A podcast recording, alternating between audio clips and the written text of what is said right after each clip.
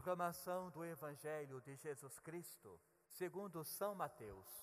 Glória a vós, Senhor. Naquele tempo, os fariseus ouviram dizer que Jesus tinha feito calar os saduceus. Então, eles se reuniram em grupo e um deles perguntou a Jesus. Mas essa pergunta foi apenas para experimentá-lo. Quando ele disse: Mestre, qual é o maior mandamento da lei? Jesus respondeu: Amarás o Senhor teu Deus de todo o teu coração e de toda a tua alma e de todo o teu entendimento. Esse é o maior e o primeiro mandamento.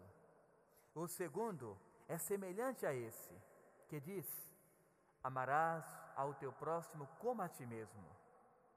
Toda a lei e os profetas dependem desses dois mandamentos. Palavra da salvação. Glória a vós, Senhor.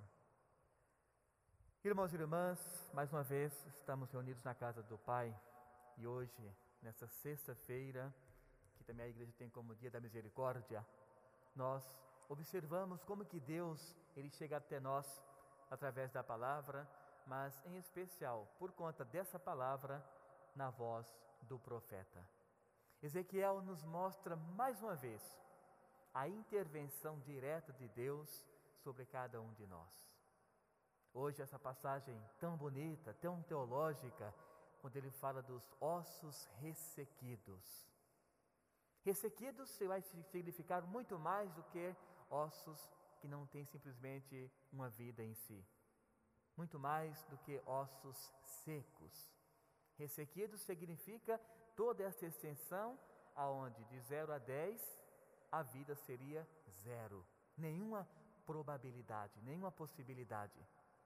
No entanto, o profeta ele vai tendo essa confiança e esse diálogo com Deus, e Deus vai dizendo: esses ossos os quais você está vendo agora e que diz não ter vida alguma, eles podem ter vida profetiza sobre esses ossos e eles, logo, logo, à sua frente, eles estarão com vida e vida plena. Ele usa novamente o que nós ouvimos ontem, quando falava da encruzilhada, né? leste, oeste, norte e sul. Hoje ele usa essa mesma dimensão para compreendermos o todo. Ele fala que o Espírito vem dos quatro cantos, ou seja, o todo de Deus para que aqueles ossos, sem vida alguma, sem esperança alguma, aqueles ossos ganhem a vida.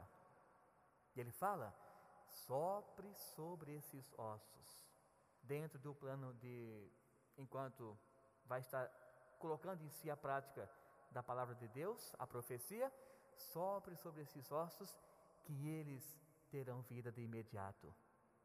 E assim é feito. O sopro, o ruá de Deus, o sopro do Espírito chega até cada um desses ossos e eles ganham vida. Aqui que está então, irmãos e irmãs, a teologia que a liturgia nos coloca hoje. Esses ossos ressequidos que ganham vida significa, numa contraposição à palavra de Deus, todo o Israel que não estava abrindo a sua vida, o seu coração para o plano salvífico de Deus. É como se Deus falasse: Olha, Israel me conhece, mas não quer ouvir a minha palavra. Esse povo é um povo escolhido, eu estou com esse povo, mas esse povo está como que sem vida para mim, porque não vem até a minha pessoa. Então a comparação é esta: Israel que rejeitou o Senhor, e ele fala que esses ossos que para alguns não têm mais nenhuma importância, mas por minha causa porque eu quero, esses ossos terão vida.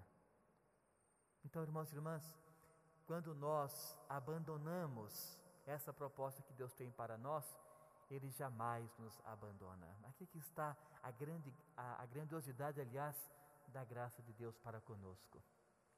Nós podemos ser infiéis no amor para com Deus, na amizade para com Deus, em uma vida de oração, mas Deus sempre procura uma maneira de nos reerguer novamente.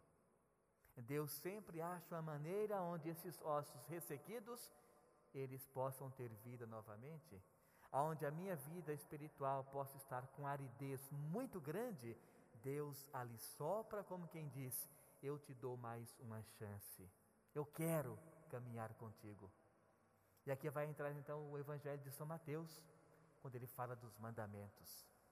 Portanto, irmãos e irmãs, o nosso campo é essa vida que Deus nos deu. A semente para irmos bem, para que os ossos não se tornem ressequidos cada vez mais, é o que? É o mandamento que Deus coloca em nosso coração, nos dá o entendimento e espera que nós os coloquemos em prática. Ele fala que não adianta observar tantas leis do Antigo Testamento, que eram mais de 600 leis, por, todos os dias, ele fala: não, dois. Com dois mandamentos, eu consigo caminhar com o meu povo e o povo consegue caminhar comigo também. Não é a abundância da lei que não leva à salvação. Nenhuma dessas leis que os antigos seguiam levavam à salvação das pessoas, mas a lei do amor. A lei que o próprio Deus trouxe até nós, nos mostrou, e a partir de uma vivência sadia, nós vamos configurando, né, contracenando a nossa vida com o Criador.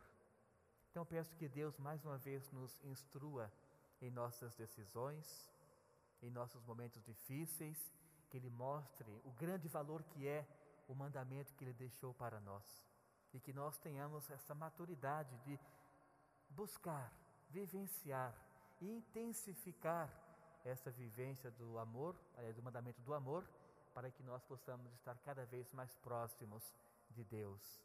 Que Nossa Senhora nos auxilie e que o Espírito Santo continue soprando em cada um de nós para nos direcionar ao caminho de Deus.